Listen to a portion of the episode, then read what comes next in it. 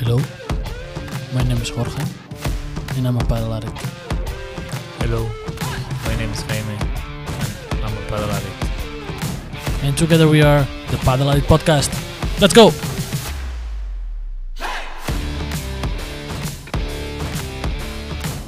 Welcome back, my fellow padel addicts, to a new episode of the first padel podcast in the US. How are you doing today, Jaime? We're doing good, doing good. How are you? I'm doing good. It's been a it's been a while since our last episode. So basically today we're gonna talk about the latest news on the World Padel Tour. We had a few tournaments since our last episode. We have good news, bad news, surprises as well because as you guys know, LeBron has been injured. So Galan has been a while since basically the last time he played. So he's gonna try to find a new partner. We already know who it is. We're gonna talk about it later. We're also gonna talk about Coello and Tapia reaching number one. They're the number one couple right now in the world. So we're gonna talk and give our opinion a little bit about that too. A little and a brief recap of the last USPA tournament that we played. Uh, it was the San Diego Major here in San Diego, obviously, and we're gonna talk about the PPL as the biggest event that we've been having these past weeks. Right, Jaime? Yeah, yeah, yeah. Uh, finally, it started two weeks ago, just right after the the USPA major in San Diego, and a lot of th- a lot of things have happened in the padel wall these past few weeks. So we have a good episode to, uh, today. Yeah, exactly. So let's start by talking a little bit about uh, the World Padel Tour. Jaime, tell us the most recent news on the World Padel Tour. What do we have? Yes. Uh, so for now, uh, with the the padel, the pro padel players have only been able to play the World Padel Tour. They've only they've been having tournaments back to back every every week, and uh, there has been uh, a lot of a lot of news. For example, Coello and Tapia, they reached the number one. They went over LeBron and Galan and took that number one from them in Vigo. But however, they missed the last uh, they missed the last tournament because uh, Arturo Coello was injured, and Juan Juan Lebron has been injured as well, so they missed the last tournament too. Uh, right now, I think that number one didn't last too long for Coello and Tapia, so I think uh, Lebron and Galan are now uh, number one again. But yeah, they were able to reach that number one this soon of the season. What do you think about that? No, it was the, the, that was expected. I'm not gonna lie. Um, we already said it in one of our first episodes, I think, right, Jaime? Um, I said that probably in less than a year, they or the next year they were gonna be the number one, and it came early. It came early. Also affected because LeBron and Galan they were injured, but but still, still the number one is right there. Yep, I think that's true. I think they reached that goal really soon, really early in the season. But also due to uh, LeBron and Galan, they missed a few tournaments due to injuries. I think that's also because they're playing out of tournaments now with the World Padel Tour and the and the Premier Premier Padel. All these, uh, all those tours, all that fight going on. They have a lot of tournaments in their schedules. But yeah, they're uh, right now the number ones in, in the world. But another another couple that we say we said they were gonna do uh, good this well is Di Nenno and Stupa, which they won. They actually won the tournament last week because I think also Coello and Tapia they missed uh, the tournament and LeBron and Galan they also missed. So I think Di Nenno and Stupa are the best third couple in the world right now. They're, Yeah. they're playing amazing. Yeah, they are like a step above the other couples, but one below LeBron and Galan and Mm. Coello and Tapia. There's like number one and two. Then we have the number three. That's gonna be the Super Pibes, and then we have the rest of the of the padel players. Honestly, um, the level that they are playing. If you if you see them see them playing uh, without playing LeBron, Tapia, Coello, and and Galan, it's like wow, these guys are out of this world. But then you see them play against Tapia and Coello, and it's like, how in the world? That's like another padel. Yeah, exactly. I I mean every match I watch from them is like there's no way no one is beating them right now. Even when they reached the number one, it was pretty intense as well because it was in the final in Vigo against LeBron and Galan, and they went to the third set. I think I don't know if it was a tie break, but it was a really really close game, and everyone was uh, talking about it in social media. Manu Martin, Seba Nerone, uh, all the players were like, "This is uh, this match was insane." Even the number one for them for the was books, for the books. yeah, for, was that special. And uh, moving a little bit into the um, female draw, we also have new couples. Uh, we have Delfi Brea and Bea Gonzalez. They both won this last tournament. They call themselves Las Super Pibas. yeah, Uh, Amazing Paddle 2, um, they finally beat the number one, number two couples in the female draw. yeah. so Actually, shout out to them. yeah, the last tournament was really really good for them because usually when you go from one side or, or the draw or the other, you usually face one, you know, the number one or the number two seed, and uh, they had to beat both of them to to win the tournament. They they beat uh, the number one couple right now, which is Paulita Jose Maria y Ariana Sanchez uh, on the semifinals, and uh, they beat in the finals uh, Alex Salazar y So really, really good tournament for Bea and Delfi as well, and I think they're couple number three right now in the in the World Padel Tour in the women's women's side. Yeah, amazing. Well, now we have uh, this week they're playing the new World Padel Tour tournament in Vienna with some news on this tournament as well. So tell us, Jaime, what do we have? So there's a thing that is a little bit uh, different from other tournaments in the World Padel Tour. Uh, we're used to seeing the blue turf, which you know, as soon as you see it, you cannot relate it to the World Padel Tour. But on this tournament, the turf is is black. So I've been seeing, uh, watching a few videos, and I don't know, it's kind of weird, but it looks looks interesting. What yeah, at least at least it's not like I don't know for me because it depends on the color of the balls too. We- We've played with like pink balls on blue courts, and it's like weird. But actually seeing the black turf and the yellow ball, I don't think I don't think it looked that bad. It's actually it's like the Madrid Mutua Open in tennis, right? With the blue clay, kind of new. And let's see, let's see what the what the players think. They're the ones that are gonna complain or they're gonna love it. No, I think. I mean, I think From there's. the outside, from the outside looks good. Yeah, I don't think there's any problem with the ball color because you know black and green or yellow is you can tell them apart. But yeah, I don't know. Looks looks different. Um, looks like playing on like ash ashes. So I don't know. Looks cool. Yeah, we also see the A1 padel that they play on a red turf, so I don't think it really matters that much. For me, it's more, as I said, the color of the ball. Even I've seen white balls too, and that's yeah, that's confusing. Yeah. And so we'll, we'll see, we'll see. We're not gonna have LeBron and Galan this one this tournament either. They're No. still they're still injured, Yeah. Uh, but we can anticipate the new partner for which, for which LeBron is gonna play with, right? yeah, Galan, because sorry. LeBron is still injured and we don't know uh, when is he gonna be back. So Galan is healthy and he wants to play and he called Makes sense. Yep, he called or Jon Sanz, which is kind of surprising. He right now is uh, top 23, I think, in the World Padel Tour, but uh, really, really good player. So underrated. He's Yeah. so good, so good. Yeah, exactly. I really, really like him a lot. How he plays. He uh, was currently playing with Javier Garrido, and they almost did semifinals, but they were a good couple. And and yeah, uh, we'll see how that goes. But for this tournament, uh, Galan is not playing because I, th- I don't think I think they they retired because of LeBron's injury. So the new the new partner for for Jon Sanz for this tournament is Koki Nieto, which he's no longer playing with Pablo Lima. Yeah, and at this change, they're only gonna play until LeBron is able to come back from his injury. So um, maybe after they play a few tournaments, uh, I don't know who's gonna play with Jon Sanz. Maybe Koki Nieto again. We'll see. We'll tell you when we know. But um, yeah, this is it for the recap of the World Padel Tour uh, of these tournaments. Now, uh, I think let's move on to amateur padel in the Yeah. US. We're gonna talk a little bit more about the padel here in the US, and we're gonna start with the USPA Tour, uh, which we had uh, the last major tournament here in May, first weekend of May. We we played that tournament. We played second division, and we lost uh, first round. How was that match, Jaime? Uh, it was okay. I think we could have played a little bit better, but our opponents were really good. Shout out to Edu Diverio and Ben Willenberg.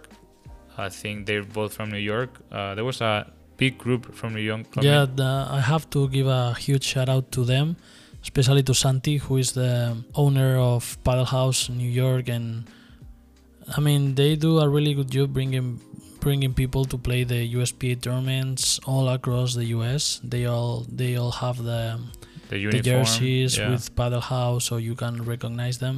and they have their name on their backs. Everyone too. Yeah, and you can see that they have a good level. I mean, they have Diego Salazar there uh, as a head coach, and well, we had him here on the podcast. He's a great coach, and they're actually putting too much effort into padel and paddle house. They're actually gonna build uh, pop-up courts for for the summer in New York, so it's gonna be it's gonna be great. Yeah, and so they're, huge shout out to them. Yeah. they're also opening a second location in in New York. So yeah, they're doing a lot to grow padel in in New York and in the US. Do you think course. we're gonna see a New York team next year in the Pro Padel League? Oof, maybe, maybe.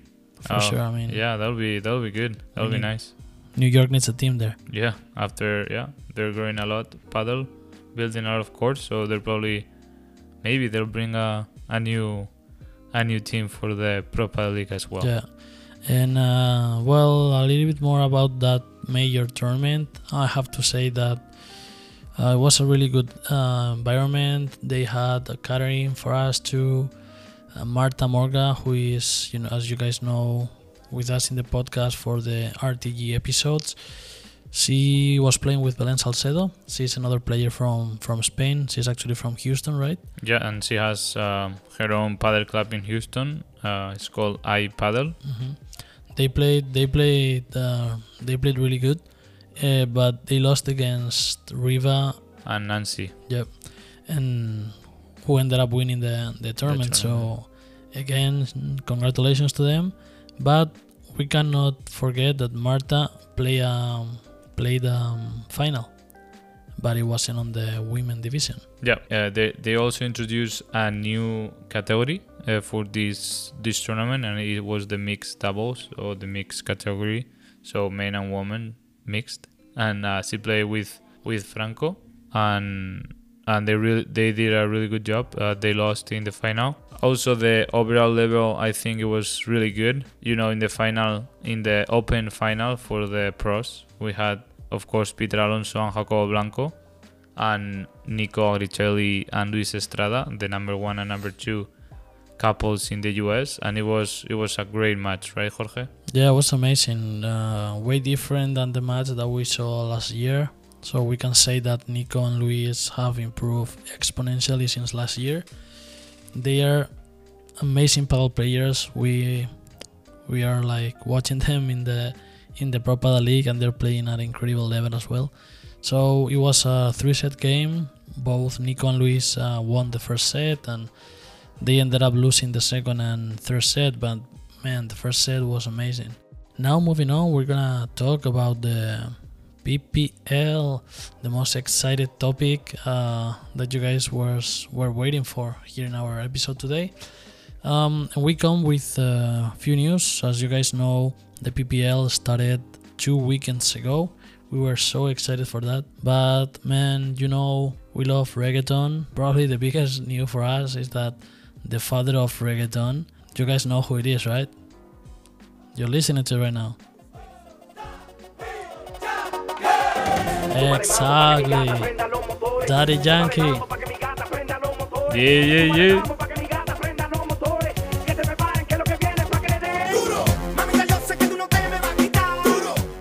You guys just heard it. Daddy Yankee. Daddy Yankee um, bought a team for the PPL next year. He's uh, buying the Orlando franchise. We are so excited for that, right, Jaime? That's amazing news. Uh, person like Daddy Yankee, as you say, like the father of reggaeton, and for you Spanish speakers, uh, probably you know, uh, even for English speakers, you know some of his songs. It's amazing that a celebrity like him is uh, investing in padel, so he's buying us a new franchise in Orlando. So yeah, that's that's huge, huge news for the news. for the padel here in the US. That's absolutely amazing. Well, and uh, we also have our very good friend Marta Morga playing the the Pro League for the San Diego Stingrays.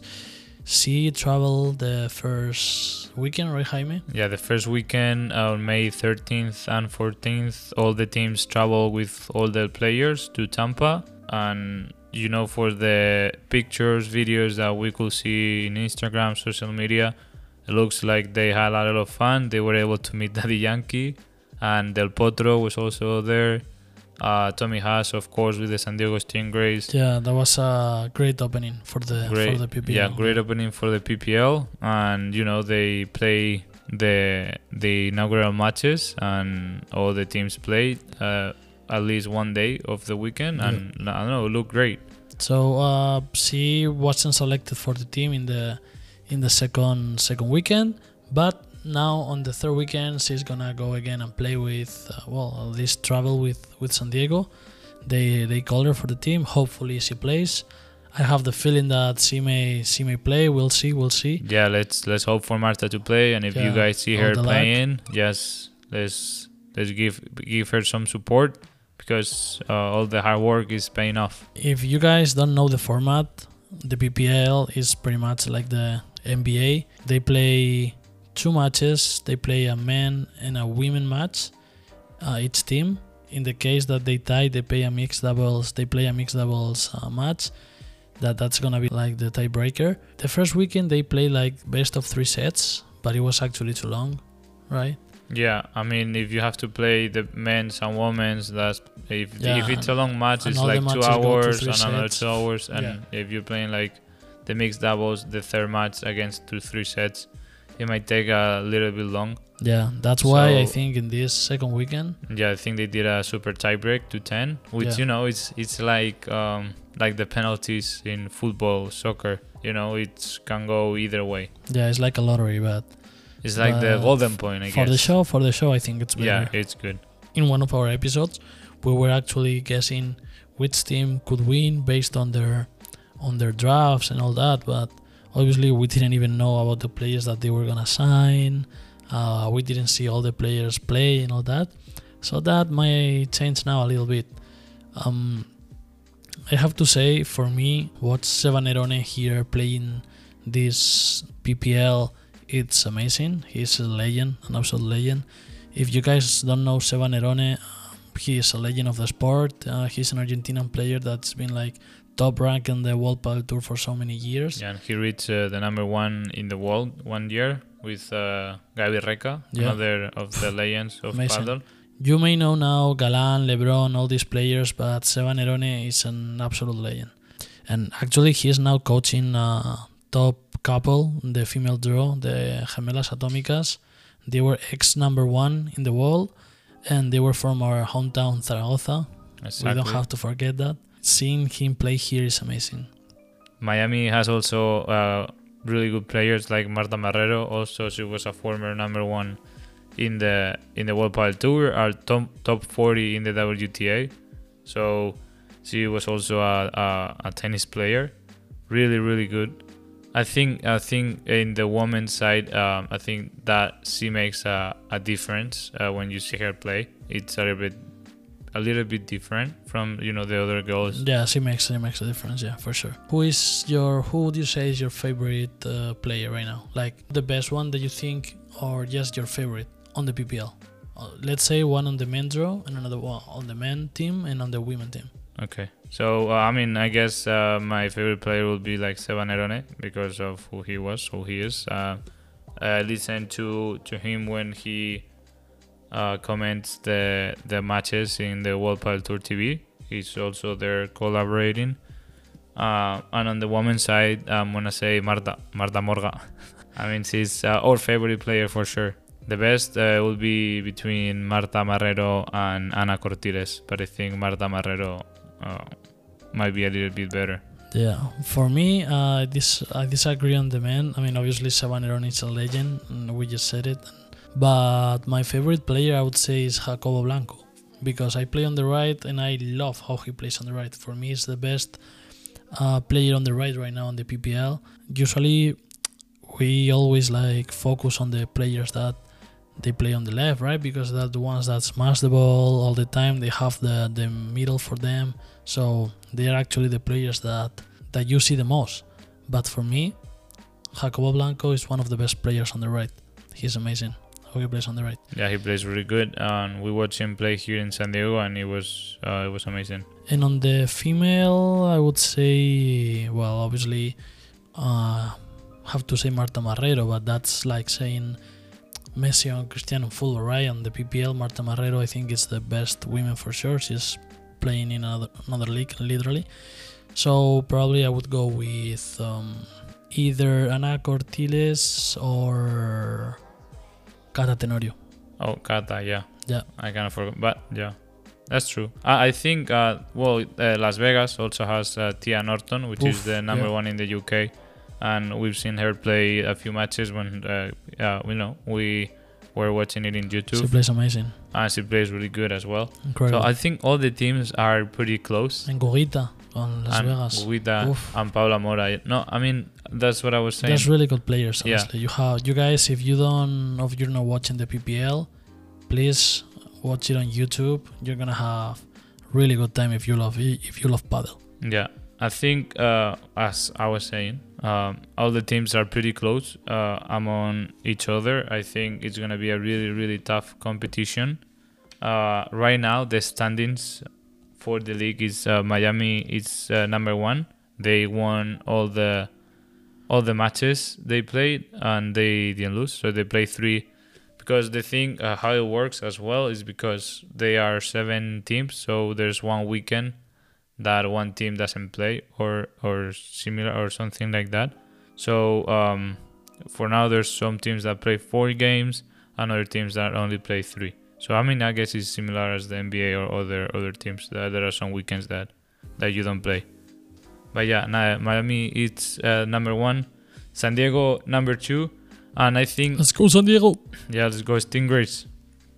But the only team that I think is uh, a little bit different than the others is Toronto. Yes, Yeah. because of the reason that they don't have any international players, and I think that's what uh, makes the difference. Yeah, but it's like we have pros and cons. Obviously, like regarding the standings and the league performance is like such a bad thing because they can't compete pretty much against all these players.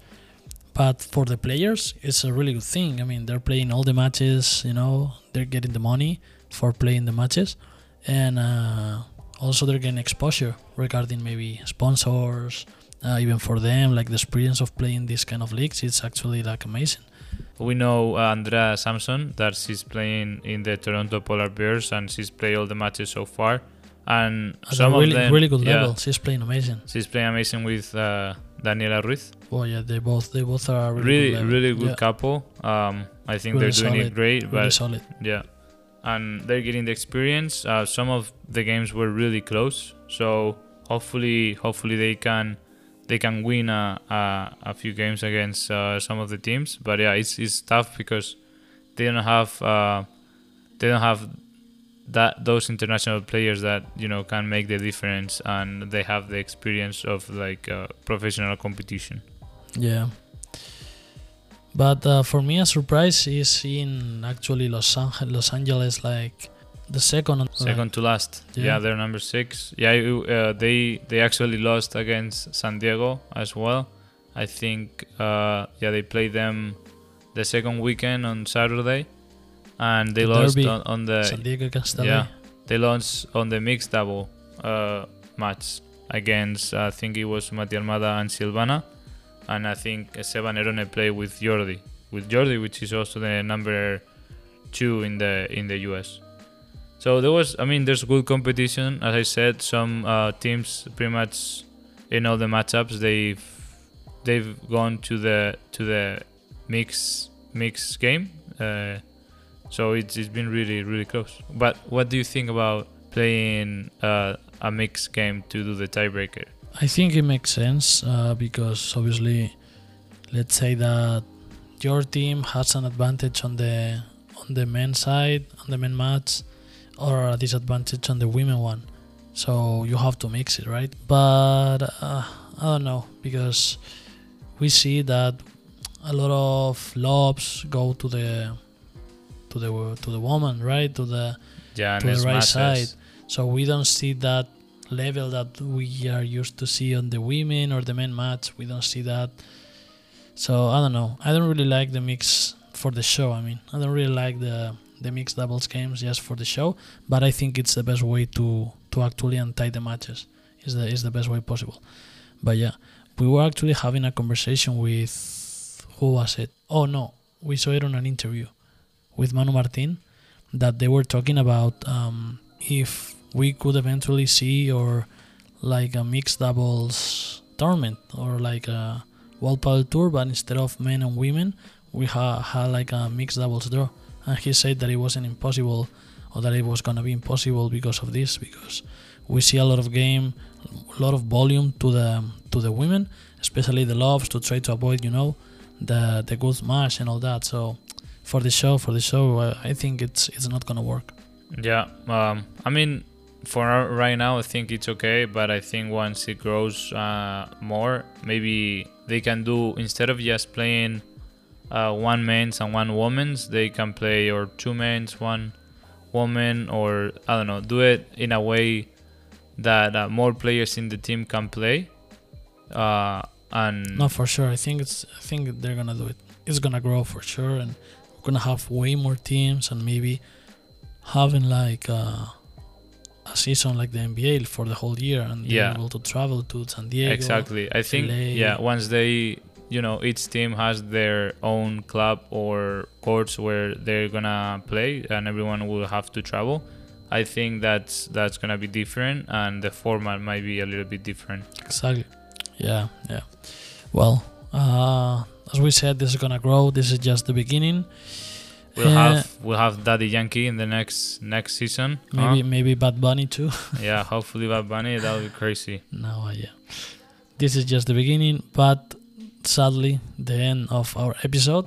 So, thank you so much for listening to our podcast. As always, um, remember to listen to us on Apple Podcasts and Spotify. Remember also to follow us and give us a like. And um see you on the next episode. See you later.